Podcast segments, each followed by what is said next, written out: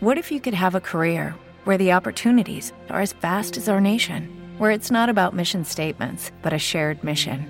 At U.S. Customs and Border Protection, we go beyond to protect more than borders from ship to shore, air to ground. Cities to local communities, CBP agents and officers are keeping people safe. Join U.S. Customs and Border Protection and go beyond for something far greater than yourself. Learn more at cbp.gov/careers. Las opiniones expresadas en este podcast son entera responsabilidad de quien las proporciona y no representan el pensamiento editorial de la señora Escándala. Estás escuchando Ningún Chile Tembona. ¡Temona! Cállate, o sea, era más cortito para que demos los tres. y la que soporte, culera. Ay, ya cállense. Ningún chile Tembona. Tembona es con M, ¿verdad? Tembona. Tembona. Soy Mario Ruiz de Chávez. Sí, Adrián Andrés. Yo soy Pico Navarro. Nos encanta el chile. A ver. ¿Qué onda, chiles? ¿Cómo están? Me da mucho gusto recibirles. Yo soy Gabriel Gutiérrez, estamos a través de Ningún Chile Tembona aquí en Escándala. Nos da muchísimo gusto poder recibir en esta ocasión aquí a un invitadazo de verdad, al doctor Luis de Pablo Hameken. Él es eh, doctor en Historia por el Colegio de México. Tiene un montón de libros publicados y bueno, también coordina el Seminario de Historia de, eh, Género y Sexualidad en México en el CEPE, en el Centro de Estudios para Extranjeros de la UNAM. Fue asesor histórico de la película El baile de los 41 del director Luis, de, eh, Luis Pablo, eh, David Pablos, que estrenó hace un año técnicamente. Y bueno, entre sus temas de investigación están la historia de la ópera y la historia de la diversidad sexual. Es un experto y como siempre nos gusta tener a expertos que nos vengan a ilustrar porque a veces nosotros no sabemos nada, pero Luis de Pablo sí. Y vamos a estar hablando del baile de los 41 que sucedió en noviembre de 1901. Ahorita nos vamos a enterar en qué fechas, porque nadie se pone de acuerdo. Nos vamos a, más o menos sabemos la calle, pero también de eso nos vamos a enterar y vamos a estar platicando con Luis de Pablo. Muchas gracias por aceptar. No, hombre, Gabo, al contrario, muchas gracias a ti eh, por invitarme, a ti y a, todo el equipo de, de Ningún Chile Tembona. Y gracias a, a todos, a todas, a todes por eh, los que nos están escuchando. Oye, fíjate que aquí en, en Ningún Chile Tembona, cuando hemos hablado de temas de sexualidad, de historia LGBT, la gente se queda bien picada. Eh, le gusta mucho la historia, sobre todo por cómo lo hemos estado tratando, por, con gente que sabe, con gente experta que sabe. Y en este caso, pues, ¿quién más que tú, que fuiste el asesor eh, histórico de esta película y que has estado, pues, ahí incidiendo siempre en la historia de la diversidad sexual y de las sexualidades en, en, lo, en, lo, en lo, general en este seminario que tú coordinas, ¿no? Este, y ahí nos enteramos de un montón de cosas. Por cierto, yo les invito a que se metan al, al YouTube después de escuchar Ningún Chile Temona, porque todas las sesiones de ese seminario quedan grabadas y se entera uno de cada cosa. Pero a ver, vamos, vamos entrando en, en materia en el caso de los 41. ¿Por qué crees que es tan importante o se hizo tan importante eh, este caso para, para los gays y en general para el colectivo LGBT? Bueno, pues básicamente porque durante el siglo XIX el tema de la homosexualidad obviamente no es que no existiera. Eh, la homosexualidad, pues yo creo que ha habido en cualquier lugar donde haya personas del mismo sexo, eh, pero eh, en cualquier sociedad. Pero la verdad es que en el siglo XIX era un, tabú tan grande que no se hablaba de eso, ni siquiera para condenarla en el México del siglo XIX. No lo prohibía la ley, eh, pero realmente no había ninguna referencia. Eh, por eso creo que, como decía Monsiváis, la redada de los 41 inventa la homosexualidad en México. Eh, en un artículo que publicó en, en Letras Libres, Monsiváis decía que antes de eso la gente no tenía referencias. Eh, vamos, se usaban palabras como joto y maricón, pero eran, eh, digamos que palabras usadas solo en, pues, en espacios populares muy, muy coloquiales. De, muy poca difusión y no se sabían de, casos concretos. El escándalo de los 41 fue tan grande, tantos periódicos hablaron de eso durante meses, que se volvió parte de la, de la, cultura popular y lo siguió siendo durante todo el, el siglo XX, aunque digo, con una carga fuerte de, de estigma y de, de, vergüenza y de culpa, al menos, eh, bueno, como, como decía Monsiváis, de algún modo los homosexuales de México ya no se sienten solos al, al saber que de alguna manera en el espíritu de la fiesta interrumpida, los acompañan los 41. La, en palabras de Monsiváis, la existencia de la tribu. Si los homosexuales ya están ahí y el baile delata una mínima, pero ya sólida organización social, la redada, al darle una especie de nombre ridiculizador, le imprime el sentido de colectividad en las tinieblas. Realmente eso es lo que pasó. Estaba en la oscuridad y fue una manera de sacar del closet no a tanto individuos concretos, sino a la existencia de jotos, de homosexuales, de maricones en México. Oye, Luis, eh, ¿no será que fue una más de las genialidades? Digo, a ver, el hecho existió, está ahí, pero no fue una genialidad inventar un mito fundacional de, decir, de, de Monsiváis, de decir, miren, de acá, porque a ver, sí había otros eventos, ¿no? Piensa en Cosita de la, de Encarnación y en otras cosas que estaban antes de los 41, pero este evento, eh, eh, lo que sucedió, el escarnio, los periódicos, porque entiendo también que después hubo otras fiestas que se siguieron reportando. Entonces, hay como, como, como, ¿no, ¿no crees que fue como un acto genial también de, de sacar a la luz esto y ponerlo en, en lo marginal, en el centro, dijera Monsiváis también? Pues, eh, sin duda, Monsiváis eh, sí, le, efectivamente era un gran creador de, de mitos. Y de, no, no lo digo como, no quiero decir que fuera mentiroso, sino que realmente de, de darle eh, o de, de inventar eh, cosas, o sea, no, no de inventar cosas, de, de, darle, de crearlas, o sea, no, de crear, de, sí, ¿no? O sea, pero, pero realmente, sí, es exacto, pero realmente en este caso no. El número 41 en la historia de México tenía una carga enorme, al grado de que no, bueno, había una cantidad enorme de chistes, de canciones, de cancioncitas eh, para burlarse del número 41. Eh, no había en el ejército un batallón 41, no había en la, en la marina ni en la armada eh, barcos o cuarteles o, o, con el número 41. Incluso muchas calles no tenían el número 41, prefería la gente ponerle 40 bis. En los censos de población, durante años y años, había una notable baja en, eh, en hombres, en, en, mujeres no, pero en varones de 41 años. Es decir, había, no sé, 7 millones de hombres de 39, 7 millones de 40, eh, 500 de 41 wow. y a otros 7 millones de 42. O sea, realmente la gente le tenía miedo, burla, eh, o sea, sí había un estigma fuertísimo asociado con el, con el número 41 y obviamente a partir de la famosa redada. O sea, no fue Monsiváis que se sacara de la manga que esto existió, sino realmente la gente, la, la población de México, eh, estaba muy familiarizada con esa, con esa, eh, con esa historia. Oye, y, y, y, en ese sentido, sí, bueno, me acuerdo que estábamos platicando hace, hace rato y a lo mejor a, a, la gente que está escuchando ya no le tocó, ¿no? Pero a lo mejor si le preguntan a sus papás o sus tíos o sus abuelitos, si había que enumerarse y el número era muy grande y tocaba 41, pues la gente agarraba y decía Sapo, ¿no? Este, era, era 41, Sapo, ¿no? O sea, de, no, yo, Sapo, ¿no? Este, ese número, ese, ese número no me, no, me, no me toque, o sea, sí había esa carga social súper intensa. Súper intensa, sí, sí, sí. Realmente ahora es difícil de dimensionar lo fuerte que era. Eh, y obviamente siempre desde la homofobia, siempre desde el escarnio, la burla.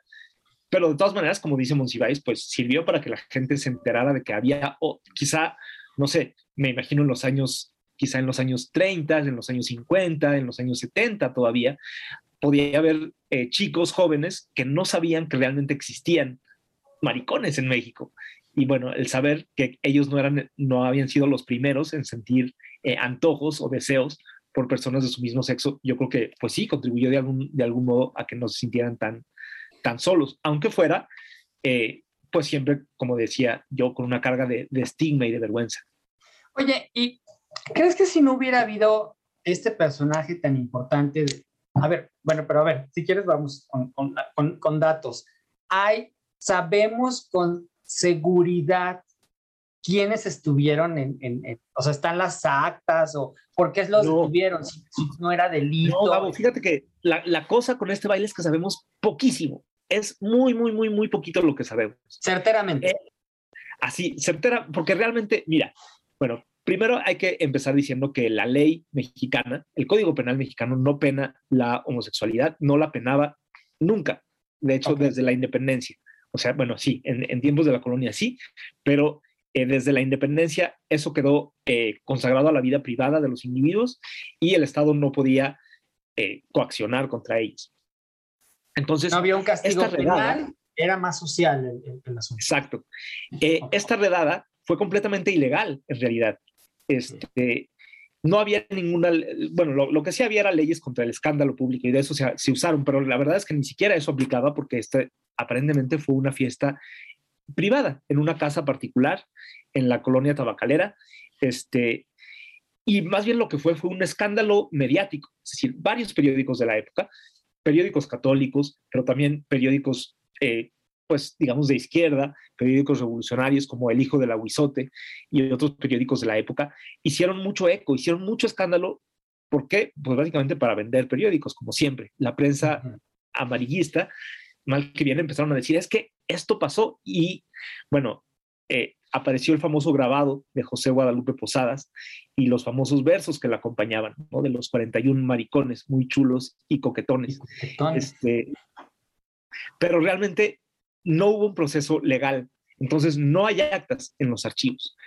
Eh, hubo, hay un, eh, alguien que yo admiro mucho, no es historiador, para vergüenza de, mi gremio, sino abogado, Juan Carlos Harris, que hizo una investigación de archivo y encontró, eso sí, el nombre de 11, 11 personas, básicamente porque fueron los que interpusieron amparos, juicios y amparos para que no, se, no, no fueran mandados a, a Yucatán. Eh, pero solo, sabe, solo tenemos 11 nombres y de esos 11 nombres, la gran mayoría son nombres muy comunes. Están Jesús Solórzano, Jacinto Luna, Carlos Osaya, Alejandro Pérez, nombres así que podían realmente ser, que podía haber 20 personas que se llamaran así. El único que, que es un poco, por ser un poco más raro, es Enrique Pupard. Aparentemente el, el propio Harris investigó eh, que se trata de una familia de migrantes franceses. Es el único que sabemos más o menos quién era, a qué familia pertenecía, una familia de clase media, hijo de migrantes franceses de la Ciudad de México, muy joven, que tenía unos 18, 19 años en el momento de la, del baile y de la redada, eh, que, bueno, sí fue a dar a la cárcel. Básicamente, esos 11 nombres son los únicos que sabemos que estaban. No sabemos más. No sabemos si realmente eran 41, 42, 43 o, o 60 o 20. Realmente no sabemos. Y sobre todo, no sabemos si, y supongo que esa era la, a la pregunta que querías llegar, si Ignacio de la Torre y Mier efectivamente, como se rumoró, estuvo presente en ese baile o no. El primer yerno de la nación. Exactamente, el Pero, esposo de Amada Díaz, la hija de, de, Don Porfirio. De nada más de Don Porfirio, el presidente. Pero, a ver, ¿cuándo empieza a salir el nombre de, de, de Antonio? El, el, Ignacio, el, Ignacio. de Ignacio, el yerno del presidente. Pues mira, ya desde antes los rumores corrían mucho. Es decir, Ignacio de la Torre eh, ya desafiaba con, con, varias conductas eh, los, el, digamos, el modelo de masculinidad de la época. El poeta José Juan Tablada cuenta la anécdota de que una vez invitó a un grupo de amigos a cenar a su casa y en el momento en que después de la cena se separaban las damas y los caballeros, él a los, normalmente los hombres se iban al, billar a hablar de política o de cosas serias que no les interesaban a las mujeres en teoría. Eh, él les dijo, caballeros, ah, permítanme enseñarles mi mayor orgullo, mi biblioteca. Pero resulta que en vez de libros, lo que tenía era una espectacular colección de zapatos. Es el tipo de persona que era Ignacio de la Torre Ah. y Mier. Muy vanidoso, muy afeminado. Entonces, los rumores de que era Joto, de que era maricón, corrían mucho sobre todo porque era un personaje público, era el yerno de la nación. Eh, fue como, bueno, como si se, se, menciona en la, en la película, eh, intentó ser gobernador del Estado de México en algún momento. Era un personaje muy conocido, era muy rico. Era, tenía, era, tenía, un emporio pulquero, entiendo. Exacto, tenía un, un, un, emporio de haciendas pulqueras y azucareras, sobre todo en, en Morelos y en el Estado de México. Era muy, muy rico y aparentemente sí era homosexual no hay ninguna evidencia de esas cosas. eh, realmente rara vez hay, hay, evidencia. Pues obviamente no, no es que le pudiera, no había paparazzis que le sacaran fotos con algún, con algún rufián por ahí, eh, no había, no se, no se han encontrado ninguna carta de amor, simplemente era su reputación. Hacía este tipo de cosas, es decir, joteaba mucho públicamente, era, eh, rompía las reglas de la masculinidad mexicana tradicional. Le gustaban presumir sus zapatos, su, eh, se ponía chalecos de seda de colores, eh, flores muy exquisitas en, el, en, el, en la solapa, cosas así que hacían suponer, y probablemente con razón, aunque no tenemos mucha evidencia, que era pues homosexual, o por lo menos bisexual, o por lo menos afeminado o queer.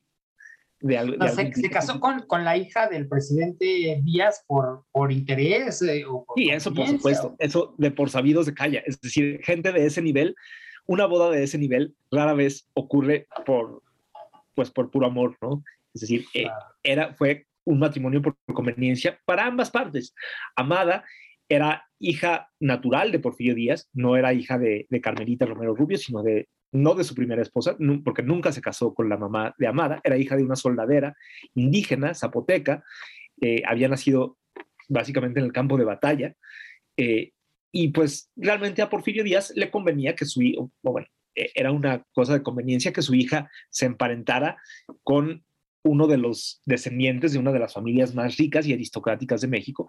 Y a Ignacio, a su vez, pues por supuesto que le convenía también convertirse en el yerno del el hombre más poderoso del país, del presidente Díaz. ¿Y la casa era donde está ahora el edificio El, el Moro? En, Exacto. En Reforma. El edificio de la Lotería Nacional, ahí en la esquina de Paseo de la Reforma, bueno, donde desemboca la calle, la, el Paseo de Bucareli, y don, donde se cruza con la avenida eh, Madero, eh, a un lado de la Alameda, donde ahora está el, en esa época estaba el caballito de Manuel Tolsá, el, uh -huh. la estatua ecuestre de Carlos IV, ahora está el caballito de Sebastián, esta estatua amarilla enorme, eh, y sí, donde está el edificio de la Lotería Nacional, de hecho, justamente en la Revolución eh, expropiaron la, la, mansión, era una mansión espectacular de Ignacio de la Torre.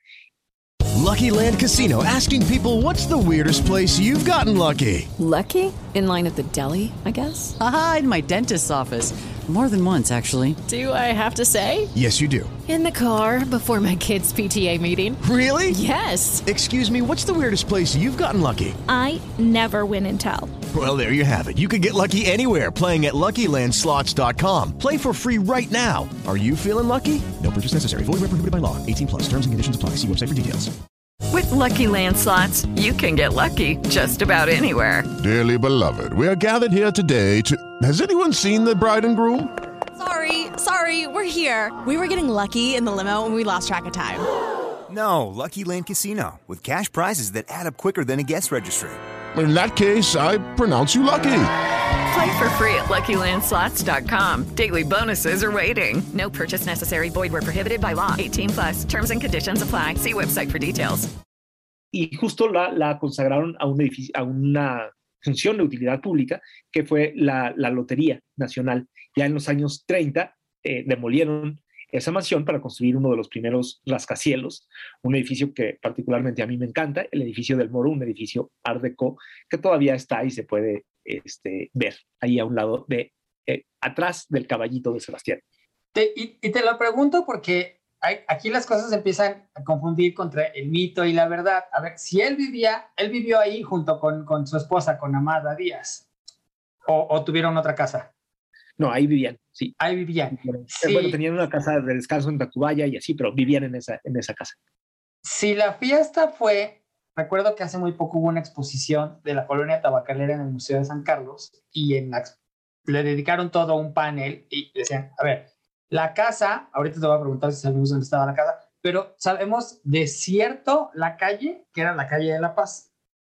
Sí. O exacto. tampoco eso está ahí. Pero lo sabemos en la medida que lo dijeron los periódicos. Okay. Y los periódicos okay. tener, y la verdad es que en ese sentido no tendrían por qué mentir. Claro. O sea, creo que poder, tenemos relativa certeza de que sí fue en la calle de La Paz, que ahora es la calle Ezequiel Montes. Es una calle cortita de entre Puente de Alvarado, ya no se llama Puente de Alvarado, pero entre Puente de Alvarado sí. y, um, que es Avenida de la República, donde, donde desemboca este. No, sí, no sé exacto. Sí, ¿no? Sí, ahí atrás del monumento, cerca del monumento a la revolución. Son cuatro, cuatro cuadras, según yo, cinco, pues. ¿no? Sí, Este, exacto, no es, no es una calle chiquita. larga. Esta aparentemente fue en la primera calle de La Paz, es decir, la parte norte, la parte más cercana a Puente de Alvarado, Ah. donde ahora se pone un tianguis. No sé si, si alguien conoce o vive por ahí. eh, pues se pone un tianguis al menos los fines de semana. Eh, La casa no existe. la casa no existe, hay un edificio X, moderno, del siglo XX. No hay, no hay nada donde, bueno, no sabemos en qué número exactamente. Eh, se decía que en la primera calle de La Paz, es decir, en la primera cuadra de la calle de La Paz, la cuadra más pegada al- a la a Puente de Alvarado, pero no sabemos exactamente dónde, pero bueno, no hay ahí en esa cuadra ninguna casa de la época. Es decir, todas las casas, bueno, claro que... Pod- podríamos ir al archivo. Es que eso es bien interesante porque dijeras tú, este, ningún historiador, digo, los mapas ahí están, archivo de notarías, o sea, quizás ahí rascándole pudiéramos llegar a saber, o digo, tampoco se nunca se supo de quién era la casa, ¿no? Este, Sí, no. No, nunca, se- nunca se supo de eso. Sí, no era una información que saliera en la prensa. Como ni siquiera sabemos el número, pues está, está bien difícil. Claro. Este, y, y pues sí, supongo que se, se podría, pero sí requeriría un, un trabajo de mucha dedicación que ojalá alguien haga. y, que me parece muy interesante que hoy no se ha hecho, ¿no? Es como Sí, no, súper- na- en realidad, es que este, eh, hasta hace bien poco tiempo, este tema no era considerado digno de hacer historia seria. Es decir, en general el tema de la diversidad sexual no era un tema que llamara la atención a los historiadores, entre comillas, de verdad. Es decir, era algo considerado como morboso, ¿no? Como que a alguien serio le interesan las batallas, ¿no? La- los tratados. Pero un baile de maricones, pues no realmente. Y menos algo que nada más fue, era un, era un rumor, un rumor importantísimo, pero a fin de cuentas un rumor. Eh, me llama la atención que hasta hace tan poco tiempo nadie buscara los archivos judiciales. Eh, ningún historiador serio, vamos. Eh, de hecho, ni siquiera se sabía si realmente había ocurrido el baile, y menos quiénes eran los, los si realmente eran 41, quiénes eran, etcétera.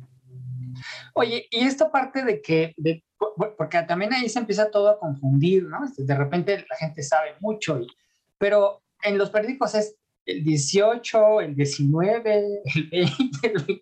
Entonces, Sí, exacto.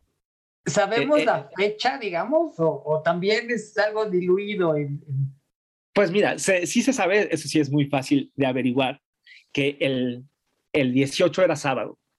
Eh, los periódicos dijeron, decían en la madrugada del 19, eh, y quedó un poco como el 19 de noviembre la fecha más. Pero eh, es posible, probable que la fiesta haya sido un sábado, ¿no? Para que la gente se pudiera de sábado para domingo, digamos. De sábado para domingo. Ok. Pero pues a fin de cuentas era una fiesta clandestina y tú sabes cómo, supongo que sabes cómo son las fiestas clandestinas que suelen Ah, sí. ser en lugares no eh, o en días no tan sociales, digamos. Tampoco sería raro que fuera un domingo en la noche, Ok. digamos de domingo a lunes, eh, que no fuera en la madrugada. Es decir, que la redada no hubiera ocurrido en la madrugada, sino en la noche del 19. En realidad, los, los periódicos no lo empezaron a reportar, sino a dos- hasta dos o tres días después, hasta el 20 o el 21. El 20 me parece que salió la primera nota diciendo, eh, hace un par de días en la calle de La Paz hubo esta, esta redada, esta fiesta de puros, de puros hombres. Pero realmente ni siquiera la fecha es algo que tenemos eh, del todo claro, porque, eh, repito, lo que sabemos de esto no son por expedientes judiciales, no hubo un juicio, no hubo ningún proceso, hubo unos juicios de amparo, pero pues que solamente dicen, pues prácticamente nada, se, se solicita el amparo de, de Jacinto Luna o, o de Raúl Revilla o de Pascual Barrón. ¿Y se los otorgaron? prácticamente ni siquiera está, ¿cómo? ¿O los- ¿Se los otorgaron o, o Sí, se los otorgaron de inmediato, pues por supuesto, no había ninguna, no había ninguna este, fundamento legal para emprender ninguna acción legal contra ellos. Oye, ¿y esta parte de que los detuvieron y los mandaron a Yucatán, entonces tampoco es cierta? ¿O, o- Pues fíjate que es posible que sí, porque la práctica de mandar a Yucatán, bueno, era una práctica muy común, sobre todo con los indios yaquis. Los indios, había, había dos guerras, digamos, simultáneamente contra los contra grupos indígenas. Una en el norte, en, en Sonora contra los indios yaquis y, una en la, y otra en la península de Yucatán, la famosa guerra de castas. Y una estrategia del gobierno de Porfirio Díaz era mandar a los prisioneros de una, mandarla a pelear, mandarlos a pelear en la otra. Obviamente no tenían nada, nada en común, no hablaban el mismo idioma, eh, los yaquis que los mayas de Yucatán, así que pues servían. Pero también, no sé, por ejemplo, a los teporochos, a los, a los indigentes de la Ciudad de México, pues se les, como no había suficiente gente en el ejército, se hacía una leva forzada y se los, se los hacía obligados, se les llevaba obligados a pelear en la guerra, pero no era un castigo legal. En ninguna parte del Código Penal dice que eh, por determinado crimen te pueden eh, llevar al ejército. No, no es así como funciona legalmente. Era una práctica común, muy común, pero no legal. De modo que sí es posible. Y desde luego la prensa lo dijo muchísimo. Es decir, la prensa de la época toda insistía en que se los van a llevar a Yucatán, ya está el barco eh, que va a salir de Veracruz, ya los, ya los subieron al tren de Veracruz. Había anécdotas, pero no sabemos, pues también ya sabemos cómo funciona la prensa amarillista, ¿no? No sabemos si eran cosas como para eso, para vender periódicos y que tanto estaban inspirados en hechos reales, pero sí narraban anécdotas del tipo que justo había un, un borrachito que habían levantado ahí en la calle por estar haciendo escándalo público y que a la hora de que se vio rodeado de maricones dijo, oigan, yo sí, sí voy, sí, me, sí, me, sí llévenme a Veracruz o lo que ustedes quieran, pero no con esta gente porque no me vayan a mí a confundir o no me vayan a meter mano estos, estos maricones.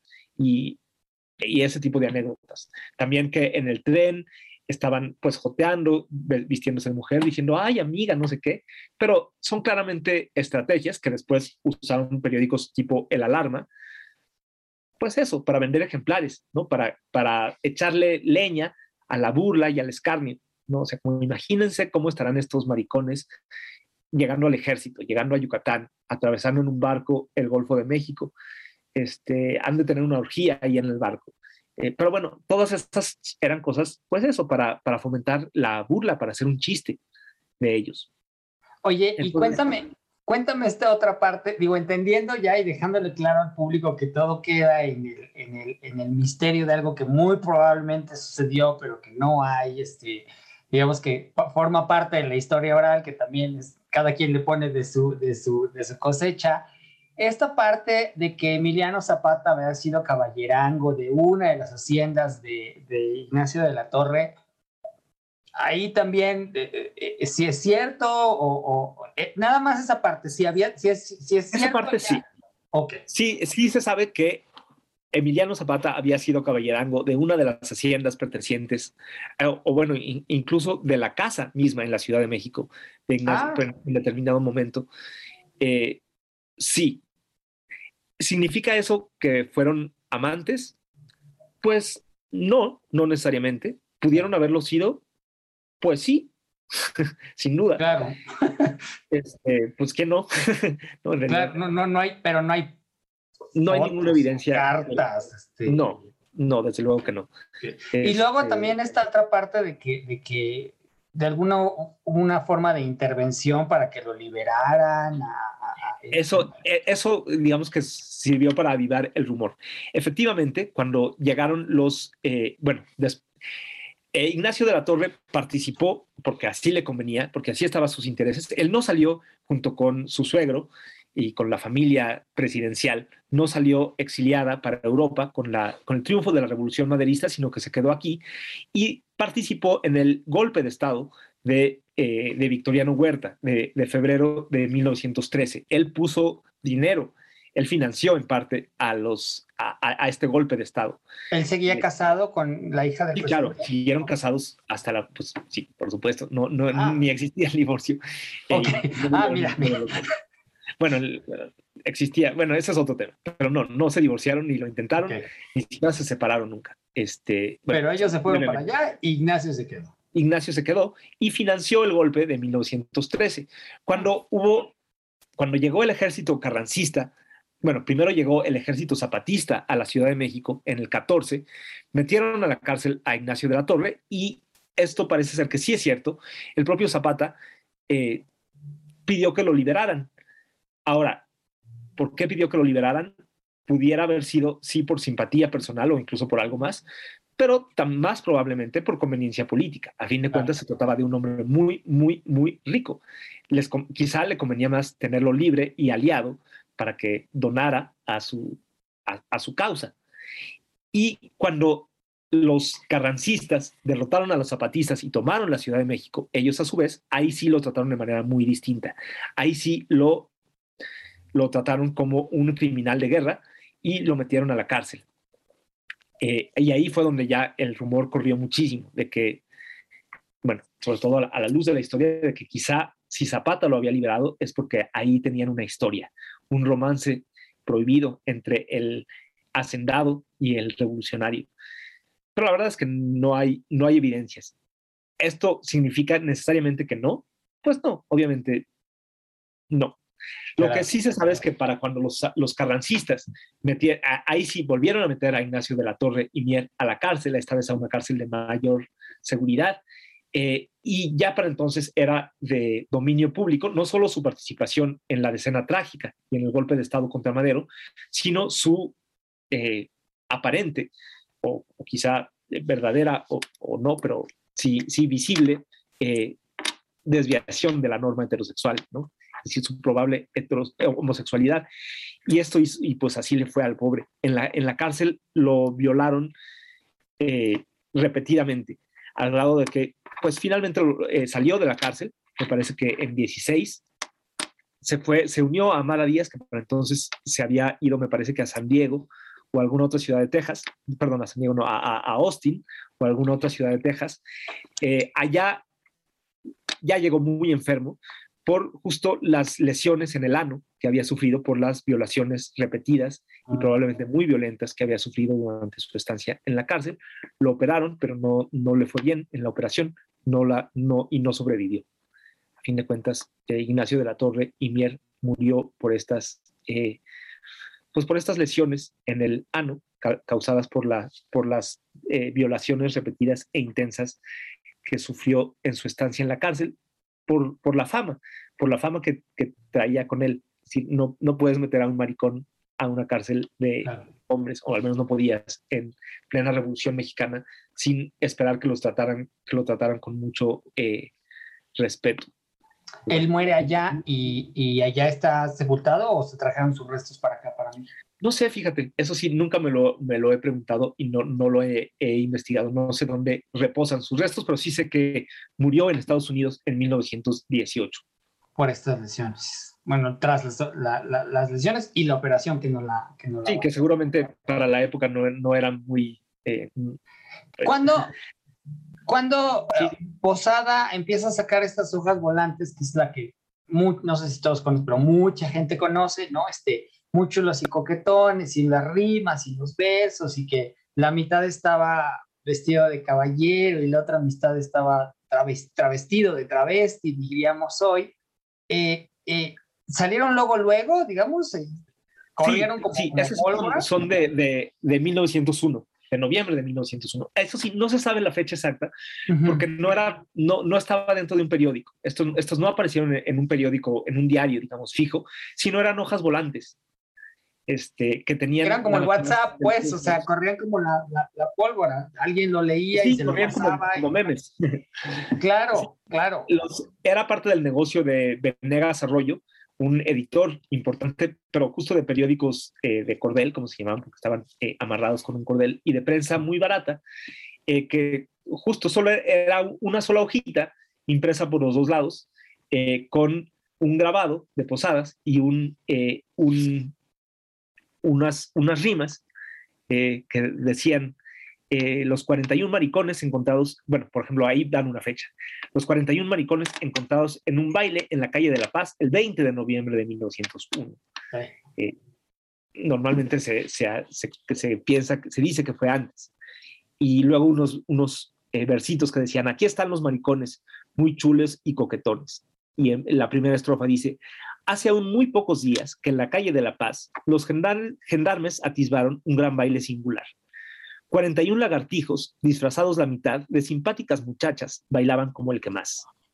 La otra mitad con su traje, es decir, de masculinos, gozaban al estrechar a los famosos jotitos, vestidos de raso y seda, al último figurín, con pelucas bien peinadas y moviéndose con chic.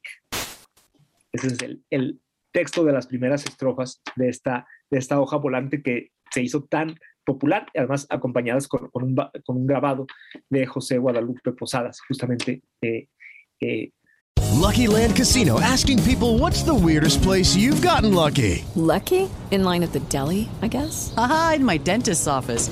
More than once, actually. Do I have to say? Yes, you do. In the car before my kids' PTA meeting. Really? Yes. Excuse me, what's the weirdest place you've gotten lucky? I never win and tell. Well, there you have it. You can get lucky anywhere playing at LuckyLandSlots.com. Play for free right now. Are you feeling lucky? No purchase necessary. Void where prohibited by law. 18 plus. Terms and conditions apply. See website for details.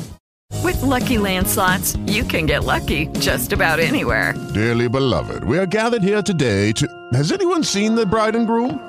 Sorry, sorry, we're here. We were getting lucky in the limo and we lost track of time.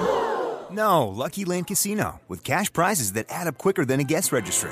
In that case, I pronounce you lucky. Play for free at LuckyLandSlots.com. Daily bonuses are waiting. No purchase necessary. Void where prohibited by law. 18 plus. Terms and conditions apply. See website for details. Pues con hombres con sus bigotes sus pero con vestidos. Yo le, de- le voy a pedir la- a, la, a la producción, seguramente lo, lo va a hacer que cuando estemos platicando ilustre, porque aunque es un podcast, pues también sale el video y, y voy a pedir que pongan las, las, las hojitas para que la gente esté dándose cuenta de lo, de lo que estamos hablando. Pero fíjate tú, la historia es una cosa maravillosa y por eso la estudiaste y eres doctor en historia, porque acabas de decir dos palabras que entonces a mí me hacen pensar en otras cosas que también nos han dicho y, y que a lo mejor van a ser no tan ciertas. Bueno, lagartijos, me queda muy claro que así se les decía a los, a los gays en ese momento, ¿no? Eran por, por delgados, por estirados, por... o- Sí, básicamente por estirados. Fíjate que no tanto a los gays, no era una persona, eh, bueno, no había muchas palabras para designar práctica la atracción sexual entre los hombres, sino más bien a los hombres de cierta clase social, sobre todo media y alta, afeminados, es decir, los hombres que se vestían con demasiado esmero. Fifís, exactamente. Los- justo fifís era una palabra que se, se usaba mucho en esa época, se empezó a poner mucho de moda eh, justamente a, a la par de que el porfiriato empezó, el régimen porfiriano empezaba a hacer agua. ¿No? Ya estamos muy cerca de la revolución.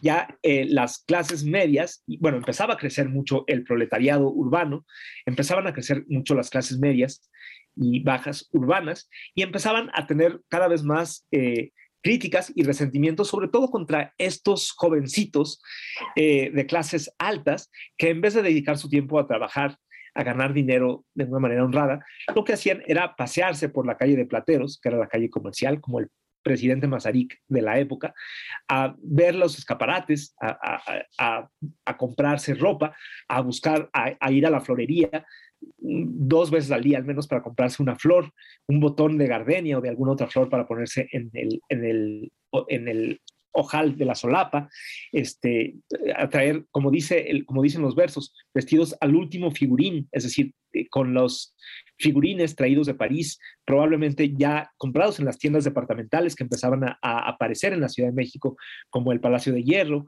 como el puerto de Liverpool, que ya tenían, abrían los, los primeros almacenes en el, bueno, lo que ahora llamamos el centro histórico de la Ciudad de México. Dijiste la calle de Plateros que hoy es Madero. Exactamente. Y que también ahora es, eh, bueno, ahora es un mundo de gente, ¿no? Y es un muy buen spot para ir a ver y que te vean, ¿no? Yo creo que en ese momento era más. entonces, sí, ya desde entonces lo era, pero era una calle muy elegante. Es Ok. decir, era una calle donde estaban las tiendas más elegantes, donde iban. No como estos- ahora que va cualquier... no es cierto, no es cierto, eso lo dije, lo dije yo, es más democrática, más democrática. Oye, pero en, en los versos dice jotitos y yo había quedado en que esto de la palabra jota eh, había salido de Lecumberri por la crujía J y resulta que Lecumberri parece ser que no tiene crujía J, ¿no? Llegaba creo que a la... No, Sí, fíjate que esto es un mito, esto sí es un mito en el sentido que es una, algo falso, muy, muy extendido. Yo pasé años de mi vida jurando y enseñando incluso en mis clases que Joto era una palabra por la crujía Joto de la cárcel de Lecumberri, pero no. Okay. es, es una falsedad total. Ya al menos desde mediados del siglo XIX, bueno, la cárcel, la penitenciaría de Lecumberri se construyó en 1900 eh, ya en el, siglo, en el primer año del siglo XX. Se derrumbó el Teatro Nacional, se construyó una penitenciaría, dos muy malos indicios que demuelan un teatro y construyen una cárcel. Claro. Así empezó el siglo XX en México. Eh, pero no, la palabra joto se usaba al menos desde la década de 1840.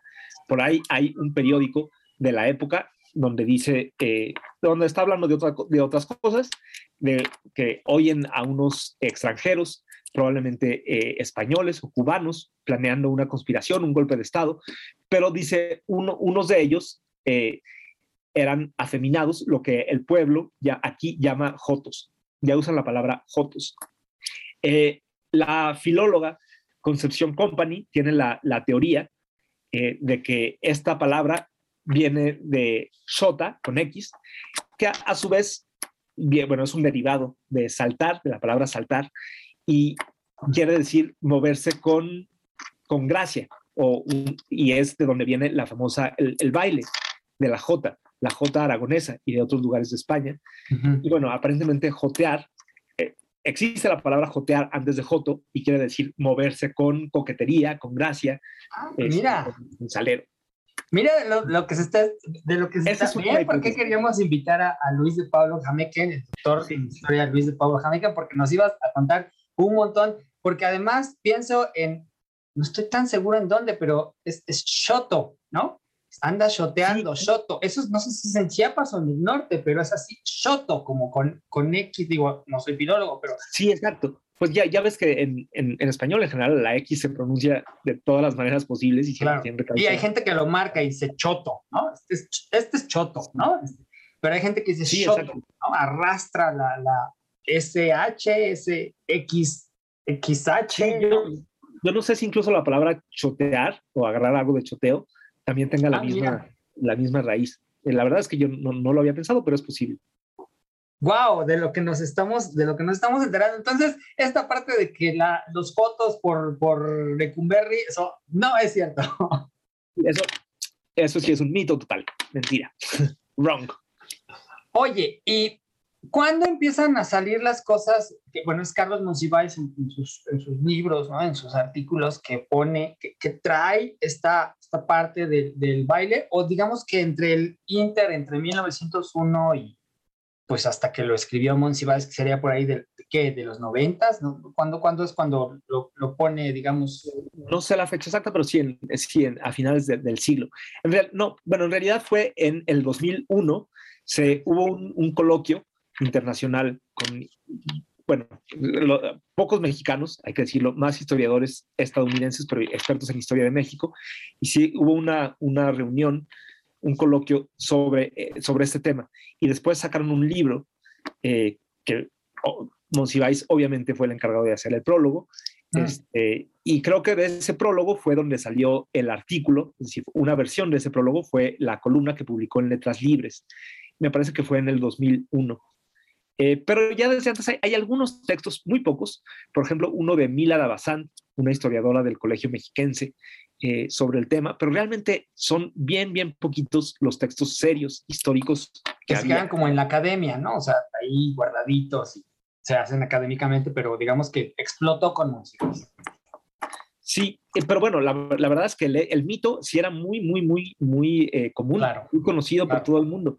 Empezó a pasar de moda justo cuando la homosexualidad dejó de ser un tema tan estigmatizado, ya con el movimiento de liberación eh, gay del, que empezó a finales de los 70 y el- a lo largo de los 80 pues un poco empezó a dejar de ser tan gracioso, es decir, eh, 38, 39, 40, zafo. Este, ¿A ti te Ya, tocó de chiquito? Ya no, esto ya no es, ya no es de, de- o sea, digo, tú eres muy joven, pero, pero quizás No quedaba no me- como reminiscencias, ¿no? no me, no me saques, no me ventiles. No, Este, no, no. Por supuesto que a mí no me tocó, yo soy del... No, no, sí, no, realmente sí, sí me tocó. Hmm. Eh, incluso se decía que a los 41 era la edad en que los hombres podían todavía voltearse. Ok, Era la, ok. edad- la edad peligrosa. Pero en realidad todo era por este número 41, por el famoso baile de los 41. Oye, y llega, yo recuerdo, eh, eh, eh, no importa, yo soy como Dorian Gray, entonces, no, ah, no, no es cierto. Me acuerdo que hubo un documental que se hizo en la UNAM.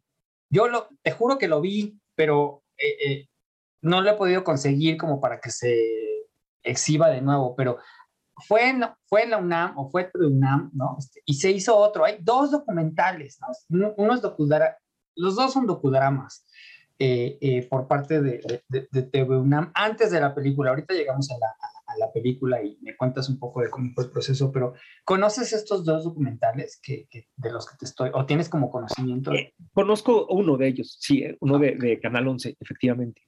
Ah. Y bueno, hay que mencionar, hablando también de, de, la, de, la, de las exposiciones o de las eh, representaciones de este baile en la televisión, en la telenovela de Televisa, El, el vuelo del águila, sino el del águila, la, la, que era sobre Porfirio Díaz, hay una escena sobre el baile eh, muy rápida, la que le dedica un poco, pero eh, justamente donde vienen a notificarle a Porfirio Díaz que hubo una redada y que su yerno, Ignacio de la Torre, estuvo ahí.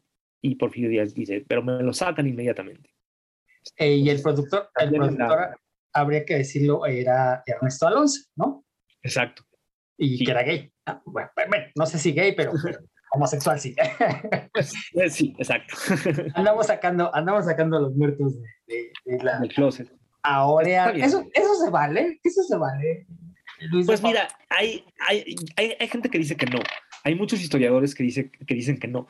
Yo particularmente pienso que sí.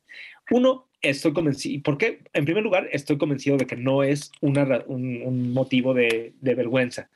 A lo mejor lo era en su época, pero al, fin de cuentas no los estamos sacando, no estamos viajando al pasado para sacarlos del closet en su propia época, sino hoy. Y hoy no es un motivo de, de vergüenza, o al menos no debería serlo. En segundo lugar, creo que es importante darle visibilidad, saber que han, han existido personas homosexuales, lesbianas, talentosas, eh, eh, eh, bueno, todas las, las siglas eh, en distinto, aunque no usaran esas, eh, quizás no se usara ese, vocabulario, pero existían hombres que tenían sexo con hombres, mujeres que tenían sexo con mujeres, que tenían, o que con unos y con otros, eh, hombres que se vestían o se identificaban como mujeres, mujeres que se identificaban o se vestían como hombres en distintas épocas. Y yo creo que eso es útil para las personas del, de hoy, del siglo XXI, eh, que se sientan representadas, que sepan que han existido héroes, también villanos, este, y también gente común y corriente, que han sido pues no tan distintos a ellos, que no es, que no es una moda, que no es algo nuevo, que no es algo que apareció por la ideología de género, como dirían los, los antiderechos, eh, en los últimos años, sino que es, siempre, siempre ha existido gente así. Por otro lado, creo que la, la función de la historia, justamente, o al menos la razón por la que yo eh, por lo que yo lo estudié y por lo que yo la sigo estudiando, es porque me da mucha curiosidad las vidas de las, de las otras personas, porque me gusta identificarme con ellas, pensar qué debieron estar pensando para hacer esto, eh, tratar de explicar cómo vivían, qué, qué, pensaban, cómo se relacionaban unos con otros, eh, cuál era, por qué organizaron cosas como las revoluciones, eh, pero también porque no las, no las organizaron. Eh, y, y, bueno, la sexualidad es una parte fundamental de la, de la vida de los seres humanos. Entonces, yo creo... De, ahí venimos. Que, pues sí. A mí me parece una parte central en la historia cultural eh, entender la sexualidad en distintos momentos. Y no es posible entender la sexualidad eh, general sin entender la de los individuos. Eh, a, a, mí me, me gusta estudiar a los maricones del pasado, pero bueno, a veces hay gente que se, que se ofende y que dice que cree que los defiende a hora de decir, no, pero es que eh, tal personaje no hay que juzgarlo por su sexualidad, eso es puro morbo. Yo creo que a mí no me gusta la palabra morbo, que quiere decir pues una curiosidad enfermiza. Yo creo que toda la curiosidad es sana. Yo creo que la curiosidad es lo que hace avanzar el, el, el conocimiento en general, la ciencia. Eh, y la historia pues es el, la, el, digamos, la fuente de la curiosidad del chisme por excelencia. Eh, es pues un, chisme hecho con rigor. Al menos así la, así la entiendo yo. Y por eso es que me gusta tanto, porque es un chisme bien jugoso y bien rico este, de, enterarse. Y además, ¿crees que fue, eh, eh, pues esta parte del régimen, hablo del régimen priista, ¿no? Este, este régimen revolucionario macho y entonces todo el mundo es muy hombre, por más que estuviera por ahí, no sé, Salvador Novo y, y Villorrutia y, y, Torres Bodet y, y, y, nos podemos descoser ahorita con, con, con, nombres que no inventamos nada, ¿no? Pero, pero se sabe, ellos mismos, ¿no? Escribían, hay documentos, se burlaban de ellos, pues, ¿no? Este, también, eso habría que decirlo, ¿no? Casi, les hacían casi, casi un meeting para que los, muchos de ellos funcionarios públicos, ¿no? esta carta que hubo de intelectuales diciendo que tenían que borrarse, no me acuerdo cómo los, los, los les dicen homosexuales, pues, ¿no? Este, afeminados, ¿no? Afeminados, creo que es la palabra que sí. eso, es, eso es terrible, o sea, eh, porque a ver, eso quiere decir que ya se sabe, digo, no había mucho que ocultarlo también, pero, pero, porque lo hacían muy evidente, era una forma también, ¿crees que también esta forma de ser tan joto de, de Novo, de bueno, de Villarruta no sé tanto, pero de Novo específicamente, era una forma como de, de aventarles y, y provocarlos? Sí, de provocarlo sí, pero no de provocar, yo no diría que de provocar el régimen, yo no diría que era una cosa política, al menos no política en el sentido más convencional de, okay. de querer eh, criticar al régimen. Este, no, Novo no era un revolucionario en ese sentido claro. al menos, pero sí era un, un, provocador, es decir, claro que quería provocar, pero más eh, provocar al, al, poder, pero quizá por el poder mismo, no tanto a los políticos. De hecho, él vivía eh, casi siempre ocupó alguna cartera de un cargo público. Él vivía del poder, ganaba de eso. Este, eh, más bien a provocar a las, a las buenas conciencias, a la, a la, moral, a la iglesia católica, a los, eh, pues sí, a la gente bien. Y es, además, es muy importante eso que dices, que el régimen postrevolucionario tomó la masculinidad como un símbolo. Es decir, un poco estos lagartijos, estos fifís porfirianos, se volvieron un símbolo de lo que había que combatir. Eh, es decir, ellos eran los decadentes, los corruptos, los degenerados, mientras que los revolucionarios eran la gente buena, la gente honrada, honesta, la que trabajaba con sus manos, los reales mexicanos. Y esos eran por los, los que habían hecho la revolución y para los que se había hecho la revolución. Y esos eh, se convirtieron en, bueno, sobre todo conforme se fue, digamos, cristalizando el discurso del régimen eh, revolucionario, del PNR y luego del PRI, este, pues se, el género ocupó un lugar importante. Es decir, se habló mucho del, del, arte viril, del arte varonil, de la poesía varonil, de la novela revolucionaria como, como un arte masculino, versus la poesía de los contemporáneos, por ejemplo, esos, esos eh, escritores y poetas que mencionas, pues considerados menos mexicanos de algún modo, menos revolucionarios y menos hombres también. Eh, aunque es importante señalar que es más una cuestión de identidad de género que de sexualidad realmente. Se hablaba en esa época muy poco de realmente las prácticas sexuales. De Lo cual es más terrible todavía, porque habla de, de, de machismo y misoginia profunda, ¿no? Yo diría que más que homofobia, es decir, no, no era un régimen tan homofóbico, pero sí muy misógino y muy machista. Más que misógino porque no es que odiara a las mujeres, es decir, creía que las mujeres estaban bien como madres, Exacto, hay, allí cargaditas. Pero lo que, lo que estaba muy mal es que las mujeres se comportaran como hombres y quisieran salir al espacio público y hacer escándalo, y los hombres se comportaran como mujeres y fueran afeminados y se dedicaran a, a vestirse y arreglarse y a escribir poesías que no estuviera comprometida socialmente, eh, es decir, a, hacer, a tener conductas femeninas. Eso era lo que sí no les gustaba nada no solo en México, en general en ninguna parte del mundo en el siglo XX, eso causaba mucho más escosor que la práctica sexual propiamente dicho. Es decir, ya en la intimidad, si alguien se la quería meter a otro o, o chupar a otro o hacer lo que sea en la intimidad de su recámara, eso no importaba tanto, siempre y cuando se comportaran como hombrecitos o como mujercitas, cada quien según lo que le tocara, y no anduvieran eh, With lucky landslots, you can get lucky just about anywhere. Dearly beloved, we are gathered here today to. Has anyone seen the bride and groom? Sorry, sorry, we're here. We were getting lucky in the limo and we lost track of time. No, Lucky Land Casino, with cash prizes that add up quicker than a guest registry. In that case, I pronounce you lucky. Play for free at LuckyLandSlots.com. Daily bonuses are waiting. No purchase necessary. Void were prohibited by law. 18 plus. Terms and conditions apply. See website for details. mezclando las cosas y comportándose los hombres de manera afeminada. De hecho, la palabra afeminada creo que era mucho más usual que la de, que la de homosexual, desde luego. Eh, y, y, las mujeres, pues, pues lo mismo. Machorras. Buenas madres y no salir, no andar de machorras y no andar de revolucionarias ni de revoltosas, sino ser buenas y abnegadas eh, amas de casa y madrecitas eh, mexicanas. Oye, ¿crees que casi estamos ya en la, en la recta final de este Ningún Chile Tembona? Revolucionario, histórico, cuarantoyunesco, este, que vino a resolver. que vino a resolver dudas y a incrementar otras, ¿no? Este, ya les contaron que, que hay cosas que hemos dicho. Me, me, llama la atención cuando dijiste, ¿no? Este, es que yo lo enseñaba, pero luego pues, investigué y salieron más investigaciones y, y me di cuenta que, está, que estaba en, en, en, el error, que eso también es una de las cosas más ricas de la historia, ¿no? Que van saliendo cosas y pues uno tiene que irse actualizando y diciendo, ay, me equivoqué, ¿no? Si era cierto o no era cierto.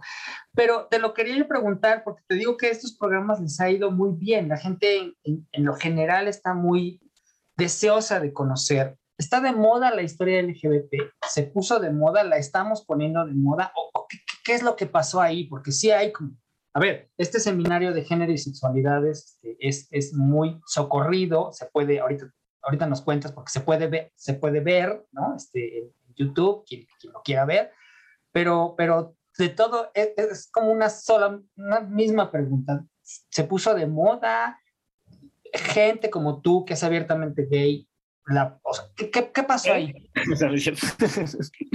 ¿Yo? Perdón. ¿Yo? No, mi novio sí, yo no. No, sí.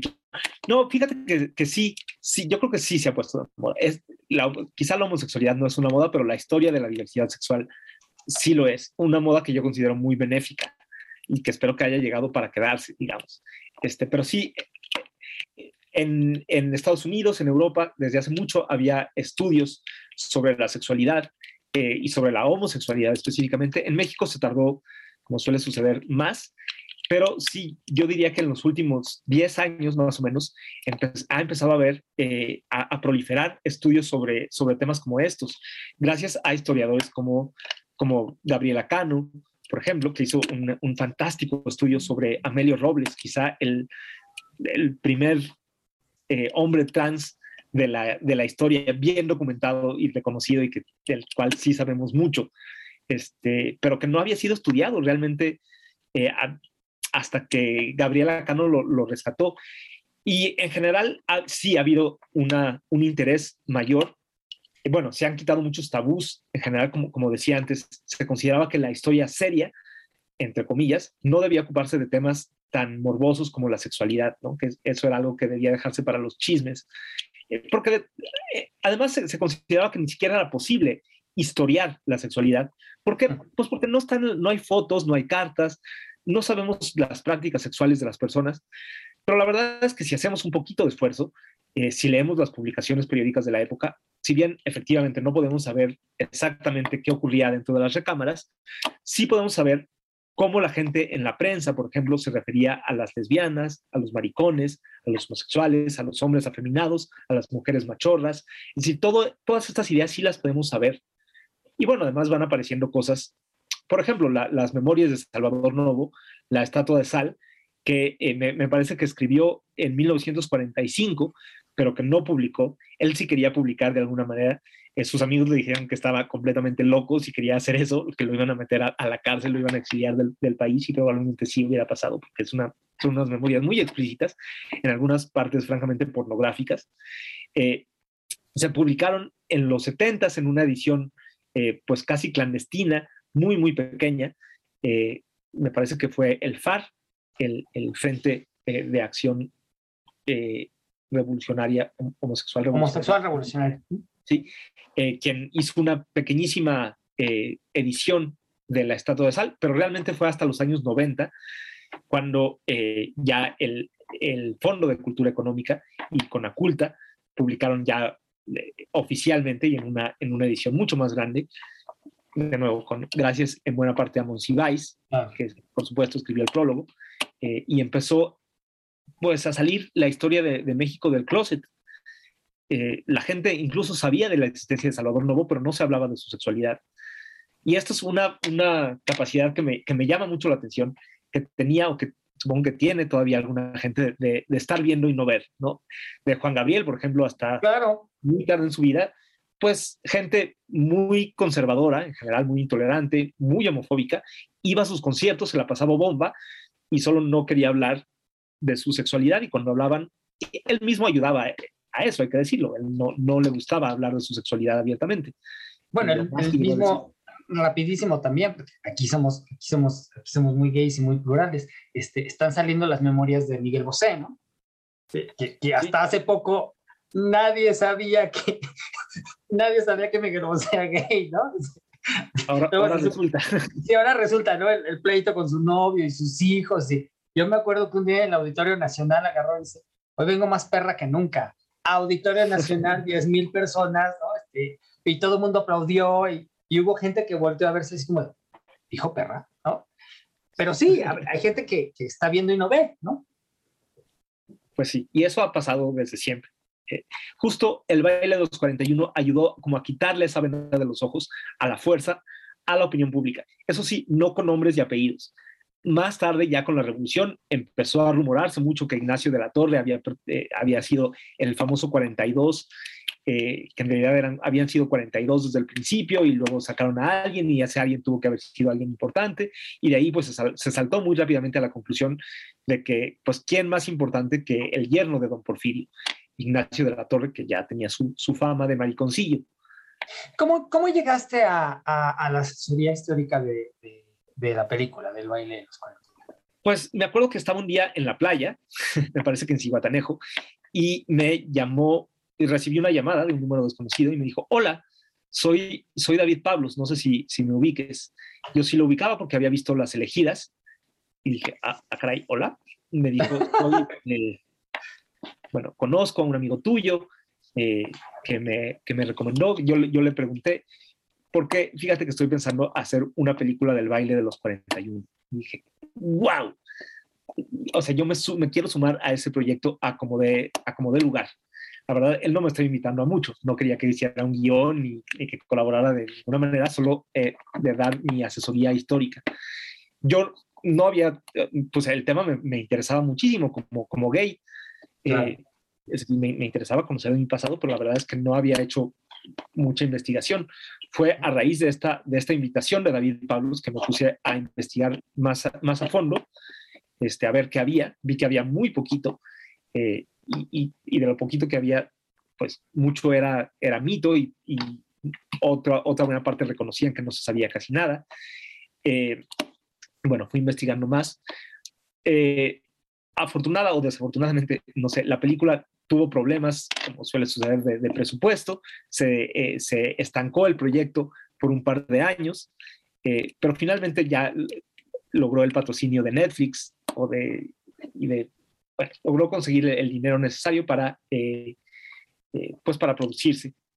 Y ya co- como dos años después me llamó, me volvió a llamar David Pablos a decirme, oye, todavía estás interesado, perdón por no haberte llamado, este, yo sé que ya pasó mucho tiempo, ya no sé qué, qué sea de ti, si todavía estás interesado en esto. Y dije, pues sí, por supuesto que sí estoy interesado, de hecho me he dedicado este tiempo a, a investigar y ahora sí sé más. Ya me invitó a tomar un café o a, a desayunar, más bien creo, a que le, le platicara qué sabía yo del baile. De todas maneras, para entonces ya el guion de Mónica Revilla ya estaba hecho, eso sí, me lo, me lo mandó para que le hiciera observaciones. Eh, la verdad es que yo sabía que era una película de ficción, eh, que no estaba, eh, digamos, que no tenía ni, ni pretendía estar muy, muy apegada ni contar los hechos tal como sucedieron. Bueno, sí decía en una primera versión eh, basada en una historia real y sí eh, le dije a David Pablos que no me parecía buena idea que, que dijera eso, que en todo caso podrían ponerle basada en un rumor de la vida real, eh, pero bueno, eh, al final no, no se quedó con ningún con, con este subtítulo ni con, ni con ningún otro. Es una obra de ficción, eh, pero bueno, sí, hice, hice lo que pude. Al, al final más que los comentarios que yo tenía en las preguntas que ellos me hacían a mí, los de la producción, algunas súper específicas como, eh, oye, queremos, en una escena va a estar Amada Díaz bordando una servilleta, queremos saber si eh, en esa época se, bordaba, se bordarían las iniciales de él o de ella, o primero las de él o luego las de ella. Yo así, ay, Dios, no sé cómo contestar eso. Déjame investigo. Déjame investigo, pero bueno, se puede investigar. En realidad, un buen historiador no es tanto el que sepa mucho, el que tenga mucha información o muchos datos, sino el que sepa investigar y, y sepa darle un sentido a lo que encuentra, ¿no? Este, ¿Quedaste satisfecho? ¿Te gustó? Digo, puedes o no contestarme, ¿no? Pero... Sí, sí se tiene en cuenta, bueno, hay que tomar en cuenta muchas cosas. Hay, la verdad, hay, hay, pues siempre, sobre todo cuando es una, un proyecto cercano a uno, pues siempre hay cosas que yo hubiera querido hacer diferente, ¿no? Como que sí pensé, ay, esto lo hubieran hecho diferente, esto lo hubieran quitado, le hubieran dado más este protagonismo a, a determinado personaje, menos a otro. Pero en general, la verdad, pienso que es un esfuerzo muy bueno. Creo que es algo muy bueno que con actores tan famosos como, como Poncho Herrera o como, eh, como Emiliano Zurita, se les dé, se cuente una historia eh, pues que había estado tan silenciada. Y además se cuente, creo, al menos así lo, así lo vi yo, con mucho respeto, tomando, sobre todo, a mí me gustó mucho el tratamiento a los, a los justo a los 41 maricones, eh, a los que se trata con mucho, que por cierto, aunque los protagonistas no son gays, casi todos los actores que hicieron a los, a los 41 sí son gays. De hecho, David hizo el casting, entre, bueno, yendo a fiestas gays y también en Grindr, incluso viendo perfiles en Ah, Grindr. mira. Ah, eso no lo sabíamos. Fíjate, ese es un chisme interesante. No voy a decir quiénes de los actores sacó de Grindr y quiénes no, pero bueno, algunos los sacó de Grindr, otros de El Pervert y otras fiestas así, de ese tipo. Eh, pero bueno, a, a lo que iba que, a, a lo que iba es que les, les dio un tratamiento muy humano, creo. E- Este, aunque no, no se le dedica mucho tiempo en, en- en pantalla ni en el guion a las historias de cada uno de ellos, en lo poco que se ve, pues se ve que son padres de familia, la parte donde hablan de que uno le quiere comprar una bicicleta a su hijo y los otros opinan de que qué bicicleta será mejor. Eh, la parte donde se divierten también, jotean, la parte de la orgía que me pareció muy necesaria.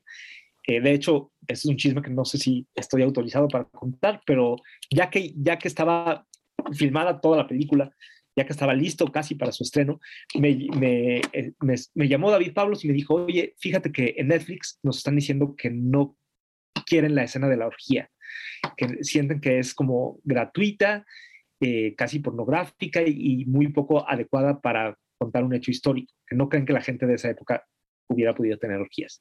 Y dije, a ver, permítanme, pero, perdónenme, pero discúlpenme, pero perdónenme. Claro que sí. Y bueno, una de las cosas de las que me siento más orgulloso más eh, es que me pidió que escribiera un texto, digamos, para justificar esa escena. Obviamente yo, yo no tuve nada que ver con la filmación de la escena, pero al menos sí, ni, ni con la creación, vamos, el, eso estaba en el guion de, de Mónica, eh, pero sí hice un texto para explicar cómo, pues, la sexualidad en esa época era, bueno, justo porque era clandestina, porque no, está, no tenía nada que ver con la, eh, pues, con, con, con, los, con la heteronorma, diríamos ahora, eh, pues justo era muy común y se sabe, por ejemplo, en, el, en, el juicio, en los juicios de Oscar Wilde, salió a relucir las prácticas que eran mucho, pues muy libres. No había, eh, o, bueno, sí había parejas, pero eran pues parejas bastante abiertas, bastante libres, y era muy común las prácticas, pues las orgías, y como las que se ven en la película, y bueno, también en la estatua de sal de Salvador Novo, que no es de esa época, sino más bien de los años 20 y 30, eh, pues también habla muchísimo de la cantidad de orgías que dejan, eh, nos dejan súper ñoños a los, a los gays de hoy. La verdad es que sí, creo que se la pasaban más y mejor y más divertido. Se, se divertían, se la pasaban, pero bomba. Bueno, habría que preguntarse si valía la pena la, la vida de clandestinidad, de secreto, de miedo incluso. Yo pensaría que no, pero bueno, quién sabe, cada quien. A cambio de tener estos momentos de, de cosa prohibida, ¿no? Como con más saborcito. Hay, quien, hay algunos gays, sobre todo de cierta edad, que todavía recuerdan con nostalgia esa época en que tenía que ser todo más escondido, más clandestino, ir, a ir al antro, y un antro gay representaba toda una aventura y estaban como súper escondidos y había que averiguar dónde estaban y conseguir una revista y, y, pues eso les resultaba muy, mucho más divertido. Y pues supongo que sí, sí lo era, pero bueno, me parece que es un, es un precio que tenemos que, que pagar para gozar de muchas otras eh, libertades de las que sí gozamos hoy. Oye, pues no sabes cómo te agradecemos en ningún chile tembón aquí en Escándala que nos hayas dado toda esta clase literal de, de, historia gay, de historia LGBT de México, para que se enteren. ¿Dónde te buscamos? Y, y, rapidísimo, este, en redes sociales, ¿cómo te encontramos? Y si quieres, pues no sé, alguna recomendación, lo que tú me quieras decir, los videos de tu, del seminario, algún libro, lo, que tú les quieras ah, pues para conocer. Si les, interesa, si les interesa en general la historia eh, de la sexualidad en México, están efectivamente este seminario eh, que yo tengo el, privilegio de coordinar, del CEPE, el Centro de Enseñanza para Extranjeros. Eh, mm, bueno, no sé si luego podemos pasarles la liga directamente, pero si no, buscan simplemente en el canal de YouTube de CEPE, con C, Centro de Enseñanza para Extranjeros, CEPE Videos.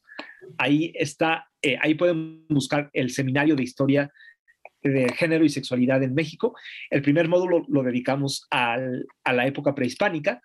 Eh, el segundo, que está teniendo lugar ahora, este, este semestre, está dedicado al siglo XIX perdón, a la época colonial. El siguiente será sobre el siglo XIX, ya el año que entra.